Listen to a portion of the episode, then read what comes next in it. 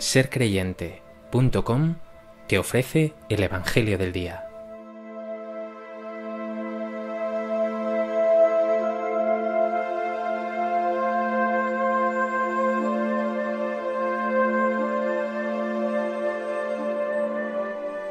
Del Evangelio de Juan.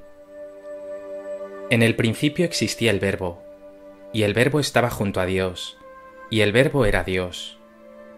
Él estaba en el principio junto a Dios. Por medio de Él se hizo todo, y sin Él no se hizo nada de cuanto se ha hecho. En Él estaba la vida, y la vida era la luz de los hombres. Y la luz brilla en la tiniebla, y la tiniebla no lo recibió.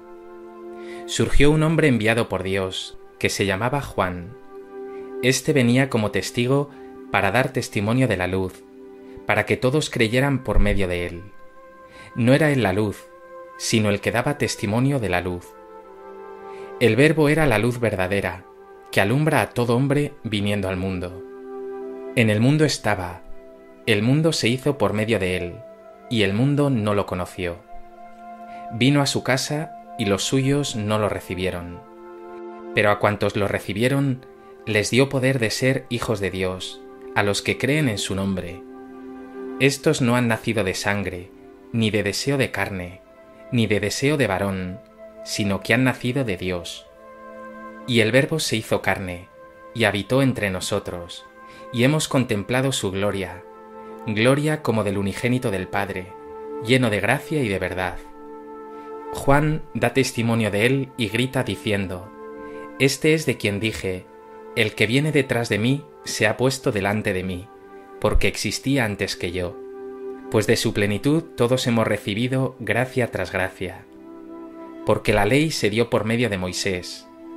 La gracia y la verdad nos han llegado por medio de Jesucristo. A Dios nadie lo ha visto jamás. Dios unigénito, que está en el seno del Padre, es quien lo ha dado a conocer.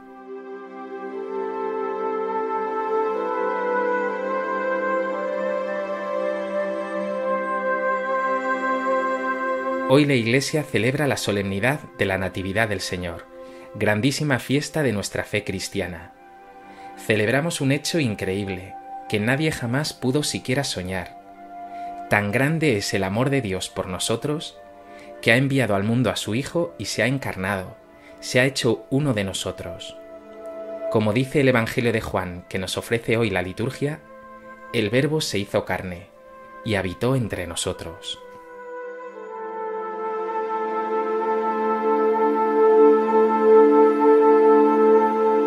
A propósito de este texto maravilloso del Evangelio de Juan, me gustaría compartir contigo tres reflexiones. En primer lugar, hoy es Navidad. Hoy es el triunfo del amor. Con razón decía San Alfonso María de Ligorio, eres un Dios loco de amor. Te has hecho niño en un pesebre, reo en una cruz y pan en el altar. ¿Qué más podías haber hecho para ganar mi amor? No podías haberme amado más. Me gustaría por eso hablar hoy de un Dios loco de amor. Toma conciencia en esta solemnidad de la Navidad de la locura de amor que supone que todo un Dios omnipotente haya querido hacerse uno de nosotros. Dios, para dársenos a conocer, podría haber pensado en un espectáculo cósmico o aterrador, o en una voz potente desde su cielo, pero no se ha comprometido hasta el final, ha querido, por amor, hacerse uno como tú. Todo por amor. Medita unos segundos y déjate conmover por este amor loco, increíble de Dios por ti.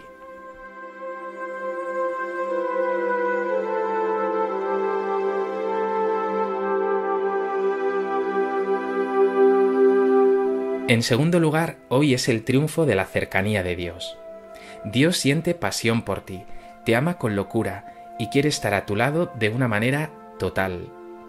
Por eso se ha hecho uno como tú, para que le sientas cercano. Nunca más podrá decirse de nuestro Dios que es un Dios lejano o que vive cómodamente en su cielo. No, Hoy podemos decir que ni siquiera nuestros antepasados, que inventaban a los dioses según sus antojos, pudieron imaginar un Dios tan bueno como el Dios Padre de nuestro Señor Jesucristo. Lo tienes ahí, increíblemente cercano, hecho niño en un pesebre. ¿Sientes su cercanía, su disponibilidad total para recibirte?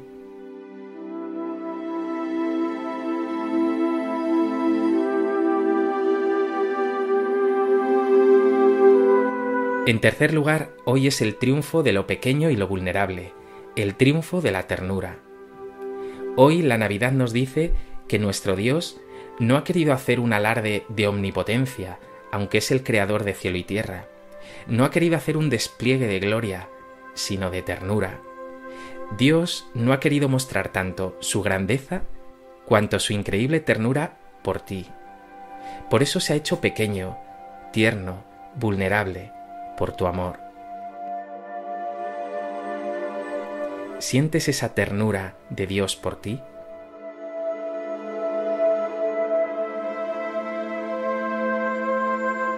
¿Haces tú también como Dios un despliegue de ternura? ¿O te presentas orgulloso, distante, altivo frente a los demás?